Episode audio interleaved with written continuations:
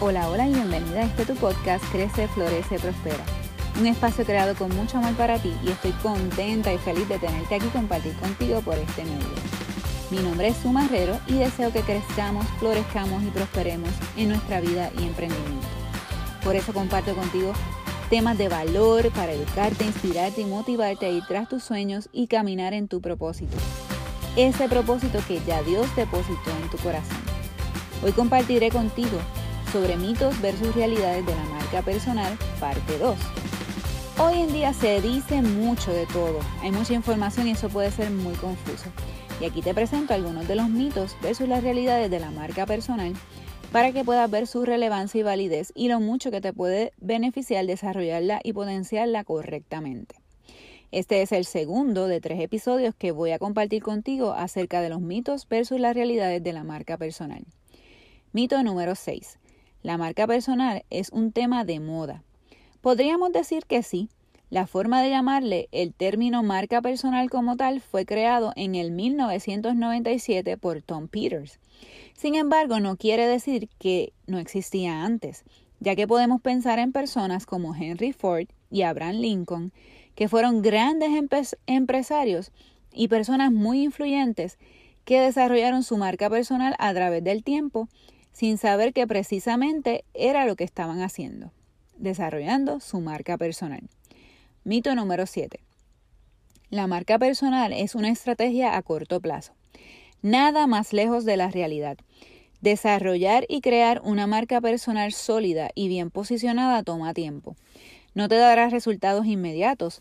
Sin embargo, si la, la, trabajas con estrategia y planificación a largo plazo, te dará muchos beneficios podrás posicionarte como experta en tu área, ganarás visibilidad en la mente de las personas y harás conexiones con personas que formarán una red de, contactos súper valiosa para ti. Mito número 8. La marca personal es para personas egocéntricas. Aunque se trata de dar a conocer quién eres, lo que te identifica y te hace único, la razón principal de darte a conocer no se trata de ti, sino que se trata de otros, de cómo tus talentos, habilidades, fortalezas, experiencia pueden servir a otros y encontrar la manera de cómo hacerlo mejor. Es servir a la humanidad desde quien eres y desde la transparencia. Mito número 9. La marca personal es buena pero no es realmente necesaria. Si te haces invisible es imposible que te encuentren. Hoy día en Internet está todo. Cuando alguien quiere saber y o contratar tus servicios va a ir a la Internet. Por lo tanto, es importante tener una presencia correcta y adecuada para que las personas a las cuales quieres servir te encuentren. Imagina si tienes un sitio, una casa, un blog en Internet donde generes contenido de valor sobre el tema en el cual eres experta. Solo eso te va a diferenciar y posicionar en la mente de las personas y delante de tu competencia. Mito número 10. Gestionar la imagen personal es lo más importante en la construcción de tu marca personal. Para nada. Es importante, pero no es lo más importante. Lo realmente importante es mostrar quiénes somos sin miedo, de una manera correcta, mostrar que somos reales, genuinos y que nos interesa nuestra audiencia. Gracias por tomarle tu tiempo y escuchar este episodio. Te envío un fuerte abrazo. Espero que haya sido de bendición a tu vida y si es así, por favor compártelo con todas las chicas que tienes cerca para que puedan disfrutar del mismo.